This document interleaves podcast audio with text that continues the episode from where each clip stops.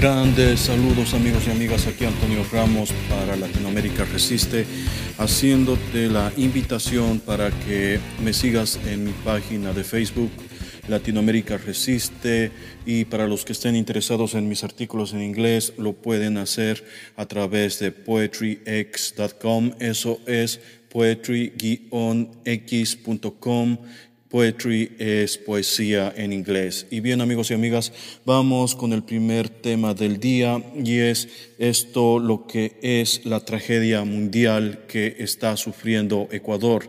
Ecuador es una vergüenza para Latinoamérica de cómo este gobierno mentiroso, criminal, genocida que es el de Lenín Moreno cómo está permitiendo que muera tanta gente inocente. Ya habrán visto la gran mayoría de los videos de los muertos en las calles y a este punto la ciudadanía tiene que quemar a sus muertos porque las autoridades no hacen absolutamente nada muy lejos de lo suficiente para controlar la pandemia del coronavirus. Y quiero compartir con ustedes unos audios primero. Vamos en primer lugar con la reacción del inútil, mentiroso y criminal de Lenin Moreno, que después de esconderse más de una semana en Galápagos, recién ahora que la presión pública ha hecho de que por fin salga a dar la cara. Pero escuchemos qué es lo que nos dice este tipo. Todo Ecuador, todos estamos con Guayaquil. Creamos una fuerza tarea para recoger a los fallecidos de esa ciudad. Lo está haciendo con toda prontitud, con toda presteza a pesar de las dificultades. Al comienzo nos hicimos cargo de 30 personas diarias. Hoy, hoy son cerca de 150 personas al día las que son recogidas. Gracias, muchas gracias a la policía, al 911, a la Comisión de Tránsito del Ecuador, a las Fuerzas Armadas, a, a las funerarias, a los cementerios, que de la mano con la empresa privada estamos creando además un campamento especial para los caídos. Creemos que serán entre 2.500 y 3.500 personas fallecidas por COVID en estos meses solamente en la provincia del Guayas. Muy bien, amigos y amigas, ahí lo tienen. Este bueno para nada, este imbécil, este criminal de Moreno, prácticamente con una sonrisa de oreja a oreja, sacando pecho por el orgullo de que el tipo está haciendo una gran labor al darnos lugares para enterrar a los fallecidos.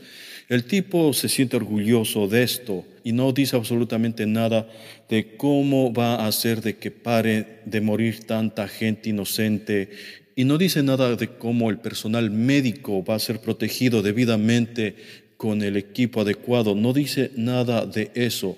Y al día de hoy ya incluso CNN tuvo que denunciar que desde dentro del gobierno se está amenazando a doctores y enfermeros y enfermeras de que no solamente se los piensa despedir si es que no hacen caso a lo que dicen las autoridades, sino que además les van a quitar el título. Claro, CNN está diciendo esto después de un mes de que esto ya se dijo en el Ecuador. CNN, que es un medio que protege el establishment, ha tenido que cubrir la verdad o parte de la verdad de lo que está sucediendo en el Ecuador, porque esto es tan vergonzoso que ya no se puede tapar de ningún modo. Entonces, los medios, incluso del establishment, no les queda más que exponer lo que está sucediendo en el Ecuador, lo que es obvio. Y vamos a escuchar un poco más de reportes de lo que está sucediendo.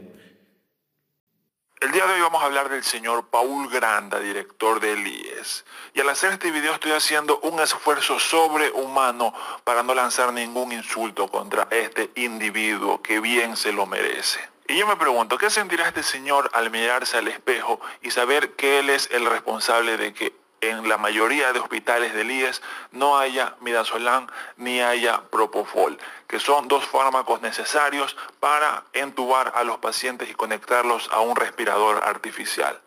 ¿O qué sentirá al saber que los principales hospitales del IES del Ecuador están sin atención porque la mayoría de médicos y personal de salud está enferma con coronavirus por no haber tenido ni el más mínimo equipo de protección para atender a los pacientes? ¿O qué sentirá este señor al saber que este es el resultado de haber repartido los hospitales del IES como un botín político? Y muchos se preguntarán, pero de eso no hay pruebas. Sí, yo les digo, no hay pruebas, pero tampoco no creo que haya una persona que tenga alguna duda al respecto.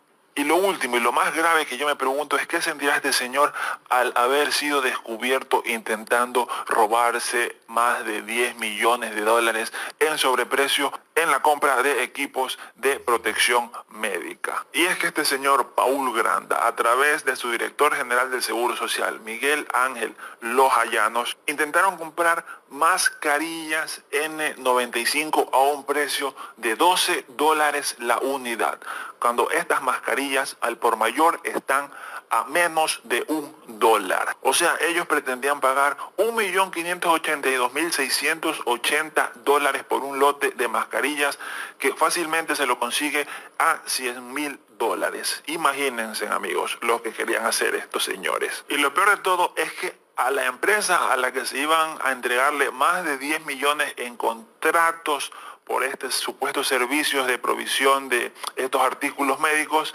es una empresa que en la superintendencia de compañías aparece como una empresa dedicada a venta de comidas y bebidas en cafeterías para su consumo inmediato que en la descripción pone restaurantes, cevicherías, picantería. O sea, una empresa que supuestamente se dedica a vender ceviches era la que iba a proveer por 10 millones de dólares insumos médicos a Elías. Como todo buen político viejo, y digo político viejo porque este señor Granda jamás ha trabajado en su vida, siempre ha estado al frente de cargos públicos, al frente de empresas estatales, sale a decir que no, que él no sabía nada y que va a investigar. O sea, él mismo va a auto-investigarse. La verdad que no esperemos mucho que este señor pague con la justicia, porque eso es imposible. Eso es prácticamente imposible. Esto va a quedar en nada. Pero pues, señor Granda, si usted tiene un poco de sangre en la cara, si tiene un poco de vergüenza, renuncie ya. Una persona que tiene los hospitales del IES como lo tiene usted y que intenta robarse 10 millones de dólares en medio de la pandemia más horrorosa que ha sufrido el Ecuador, no merece seguir en el cargo. Pero lastimosamente estamos en el Ecuador y el señor Granda no va a hacer eso y va a seguir en el cargo. Y bien, amigos y amigas, ahí lo tienen la desvergüenza de las autoridades en el Ecuador. Debo decir, hoy en Ecuador no hay autoridades.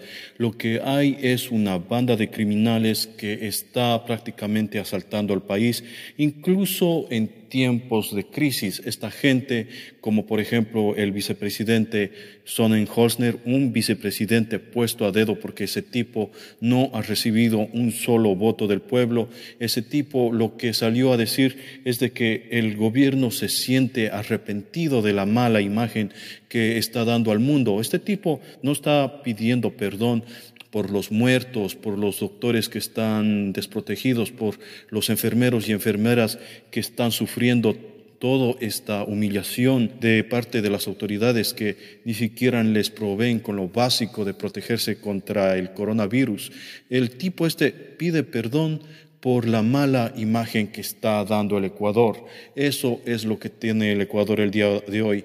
Tiene a un imbécil como Otton Horner pidiendo disculpas por la mala imagen del Ecuador. ¿Y a nosotros qué nos importa la mala imagen que tiene Ecuador? A nosotros nos importa la gente inocente que se está muriendo, muriéndose por cientos al día de hoy, que por fin lo han aceptado, porque inicialmente, o más bien por varios días, lo único que decían que se habían muerto como 40 personas, 40 o 50 personas por más de una semana.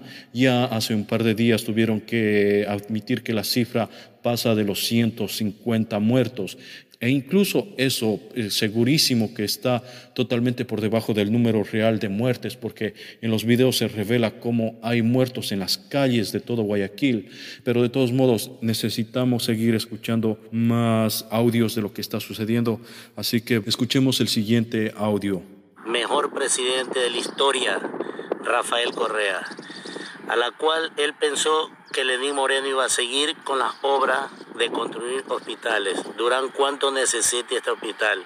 Lo necesita muchísimo y aquí está abandonado. Nunca les importó la salud de los ecuatorianos. ¿Cuánto hubiese servido para los durandeños el hospital que hoy por hoy está abandonado? Vean, señores, la realidad es esta. El señor Otto visita ahora los hospitales que dejó hecho el mejor presidente del país. Este es el señor Otto, visita todos los hospitales que ya están hechos, pero nunca visitó los hospitales que están por terminar, porque no les interesa la salud de los ecuatorianos, señores. Este es el hospital que está abandonado aquí en Durán, en la vía el 26. Aquí está. Qué mentiroso este gobierno, qué mentiroso. Votado el hospital de Durán. Nunca le pararon bola. Muy bien amigos y amigas, ahí está ese audio bastante importante, porque yo sinceramente no estaba enterado de esta cuestión, que hay hospitales que no están en funcionamiento. ¿Cómo es posible de que los medios del Ecuador sean tan criminales que no estén diciendo absolutamente nada. Hay hospitales en el Ecuador que no están en funcionamiento y en ese audio, eh, más bien, tengo que aclarar, es un video, pero como este es un podcast, no puedo hacer más que hacer escuchar el audio, pero ese audio es de un video donde claramente se ve un hospital flamante que está ya que podría estar ya en uso. No se le ve nada que falte por construir. De lejos se lo ve como si fuera un hospital en funcionamiento sino que en las imágenes se ve claramente que no hay gente por ningún lado, porque en medio de esta pandemia debería haber gente alrededor, pero sin embargo lo que se ve ahí es de que ese hospital está abandonado, como lo dice el amigo que está poniendo el audio, y de este modo es como vemos que este gobierno es totalmente criminal. Imagínense esto, en medio de esta pandemia hay hospitales sin funcionamiento en el Ecuador. Este tipo de Lenin Moreno ha estado tres años en el gobierno sin hacer absolutamente ninguna obra, pero además de no hacer ninguna obra, las obras que estaban en proceso al salir Rafael Correa se dejaron pendientes, como ese hospital del audio que el amigo puntualiza es el hospital de Durán. Y así es como estamos en el Ecuador, pero sin embargo espero que me tengan paciencia para un audio más, así que escuchemos lo siguiente en las calles, personas que han fallecido víctimas del coronavirus y que ni siquiera tuvieron la oportunidad de llegar a un hospital. Ya son cerca de 62 las personas fallecidas confirmadas con coronavirus. Pero ojo, hay muchos muertos más que los que ni siquiera se les pudo tomar el test. Y es que esto está sobrepasando la capacidad sanitaria de ese país. Vean los muertos que están apilados uno al lado del otro, envueltos en bolsas plásticas en los hospitales. Los familiares están reclamando esta situación ante sus autoridades. Vean, son personas que han fallecido producto del coronavirus y tampoco hay forma de eh, manejar estos cuerpos, ¿no? Se hablan de habilitar camposantos, de otros de fosas comunes. Vean cómo los familiares tienen que sacar a sus eh, familiares a las calles, los están quemando en plena calle, porque hay quienes señalan que este tendría que ser el protocolo, pero de esta manera Así es como los ecuatorianos tienen que despedirse de sus familiares muertos por el coronavirus. Son tremendas las imágenes. La mayoría de los contagiados y la mayoría de muertes se están dando en la provincia de Guayas, eh, la ciudad más importante, Guayaquil. Es de Guayaquil en donde se han eh, registrado estas muertes. El servicio, los servicios hospitalarios han colapsado los servicios fúnebres han colapsado. En realidad es un caos. Hace algunos días la misma alcaldesa contaba que ella también se había contagiado de coronavirus y por eso se aislaba. Pero vean cómo va escalando la cantidad de contagiados y fallecidos que podrían decirse, según los, datos oficiales, que no son muchos, 60 fallecidos. Eh, pero para que ustedes puedan ver cómo es que eh, en, una sola ciudad. Todos los casos, la mayoría de casos se presentan y ante la precariedad, porque esto es por la precariedad del asunto, pues eh, no se les puede atender. Es gravísimo lo que está sucediendo en Guayaquil. Y muy bien, amigos y amigas, ahí lo tienen. Los reportes acerca de Guayaquil son dantescos, totalmente trágicos. Es que esto en las calles es casi que un apocalipsis, con muertos apilados en las esquinas, con muertos quemados en media vía porque las autoridades no se encargan de manejar los cuerpos de los fallecidos y como se dijo en ese reporte, el gobierno no está contando estos cuerpos como víctimas del coronavirus porque no se les ha hecho el test. Entonces no cuentan como fallecimientos del virus, pero así es como se está manejando la situación en el Ecuador. Realmente me faltan las palabras para describir lo que está sucediendo en el Ecuador el mundo entero debe darse cuenta de que en el Ecuador no hay autoridades y los ecuatorianos debemos darnos cuenta de una vez por todas que el gobierno no sirve absolutamente para nada. El presidente es un inepto, es un criminal, el vicepresidente es un impostor puesto por las élites del Partido Social Cristiano. Ese tipo nadie lo eligió y al día de hoy lo único que está haciendo es modelaje político para supuestamente llegar a ser el presidente por el lado de la élite ecuatoriana. Y bueno, amigos y amigas, con esto vamos al siguiente segmento en un momento.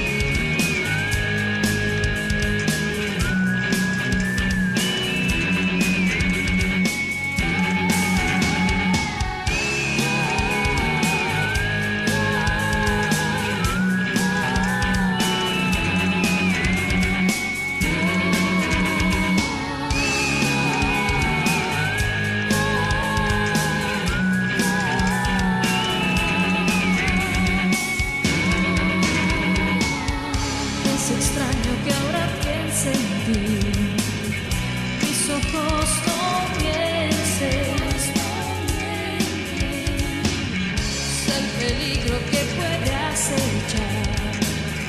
La maleza duerme, tantas cosas quedan.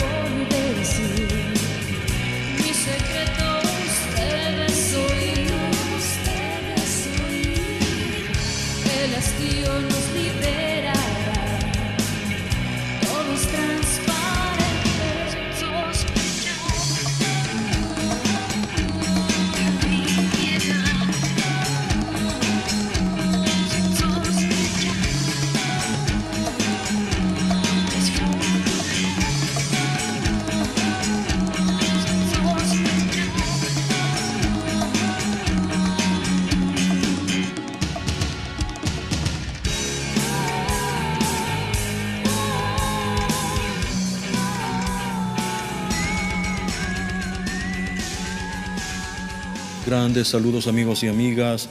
Aquí Latinoamérica Resiste haciéndote la invitación para que me sigas en mi página de Facebook latinoamericaresiste.com y para los que estén interesados en mis artículos en inglés pueden leerlos en poetryx.com. Y bien amigos y amigas, vamos con el siguiente tema que es Estados Unidos beneficiario del narcotráfico, y diría beneficiario y también protector del narcotráfico.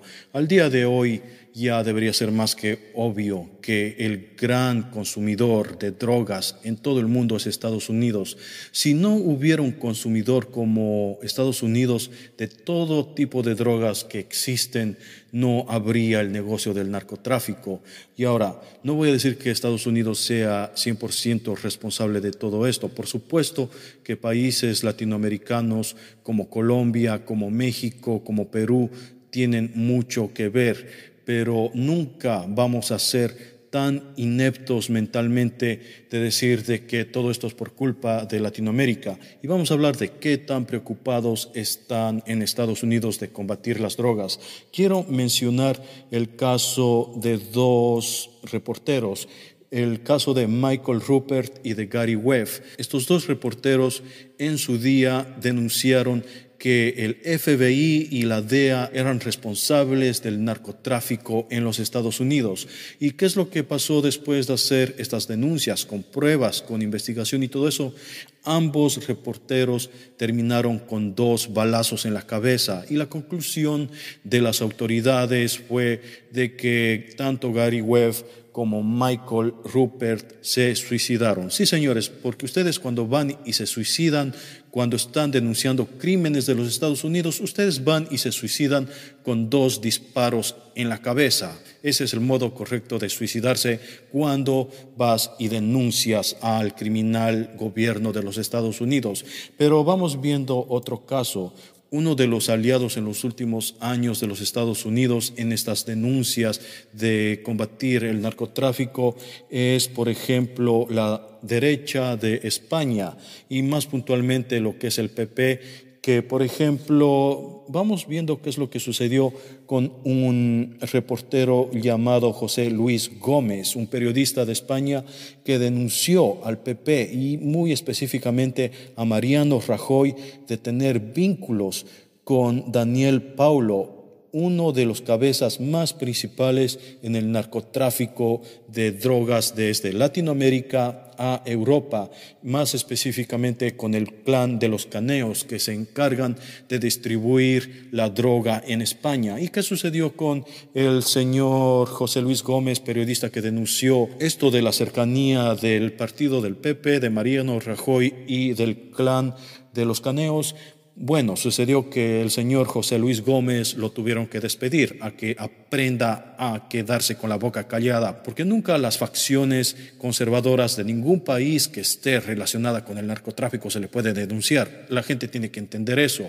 Siempre que vayan a denunciar el narcotráfico, tiene que ser en contra de los que están en contra de los Estados Unidos, especialmente cuando eso es absolutamente mentira, como está ocurriendo con el caso de Venezuela y lo que se está usando como pretexto para, al parecer, iniciar la invasión de Venezuela. Pero vamos al caso también del principal productor de cocaína en todo el mundo. ¿Cuál es el principal productor de cocaína en todo el mundo? Bueno, habrá gente un poco despistada y dirá que, bueno, el principal seguramente no lo conocen, pero Colombia tiene mucho que ver, ¿verdad? Bien, amigos, Colombia es el principal exportador de cocaína en el mundo. Es por lo menos el exportador que cuenta con el 70% del mercado mundial de cocaína. Y sin embargo, a Colombia no le dicen nada. Es cierto que los que sean cuidadosos y lean los reportes de las diferentes organizaciones serias que se dedican a investigar este fenómeno, todos esos reportes indican que Colombia es el principal productor de la gran mayoría de drogas que van desde Latinoamérica, Estados Unidos y a Europa, especialmente de la cocaína. Pero expandiendo un poco más en este asunto de los Estados Unidos preocupados por combatir el narcotráfico, vamos al caso de Afganistán, que Estados Unidos lo invadió supuestamente para ir y capturar a Osama Bin Laden.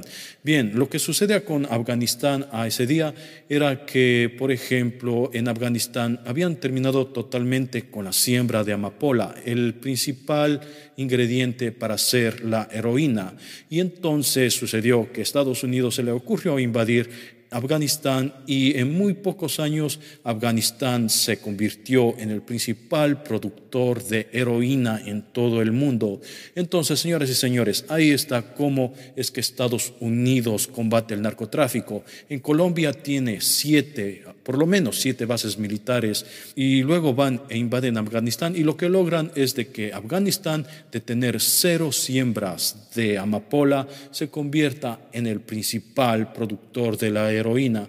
Entonces, a toda esa gente de inteligencia limitada o de atención limitada, porque la verdad yo no soy muy inteligente, pero sin embargo yo no creo las mentiras de los medios y tampoco le creo a los criminales del gobierno, sino que voy, investigo qué es lo que realmente está sucediendo en los reportes, porque los medios nunca te dicen la verdad, lo único es que mienten, pero los reportes sí te van a decir más o menos por dónde es que realmente está el asunto claro. Y el asunto está súper claro que el narcotráfico está controlado a favor de los Estados Unidos, ellos lo protegen al punto de meterle dos balazos, bueno señores, no voy a decir de que le metieron dos balazos, eh, al punto de hacer que se suiciden Michael Rupert y Gary Webb de dos balazos en la cabeza. Qué modo tan fascinante de suicidarse, ¿verdad?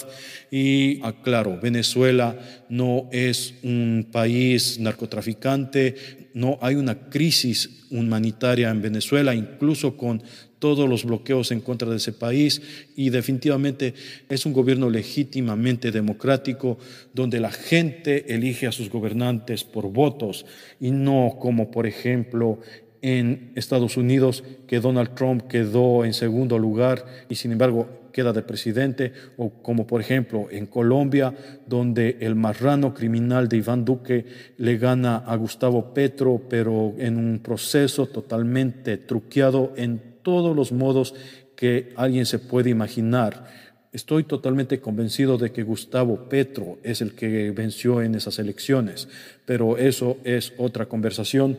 Amigos y amigas, yo les pido que por favor estén pendientes de Venezuela. No permitamos de que nuestros países sean cómplices de este gobierno criminal que es el gobierno de los Estados Unidos, un gobierno genocida, porque va y le pone sanciones a Cuba, a Venezuela, a Irán para que la gente se muera por cientos y no les importa un comino de lo que suceda con la gente inocente.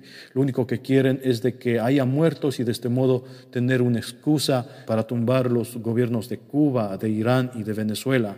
Y bien, amigos y amigas, espero que les quede claro, está en nuestras manos, está en nuestros corazones no apoyar ningún tipo de intervención de los Estados Unidos contra los hermanos venezolanos. Y con esto vamos al siguiente tema en un momento.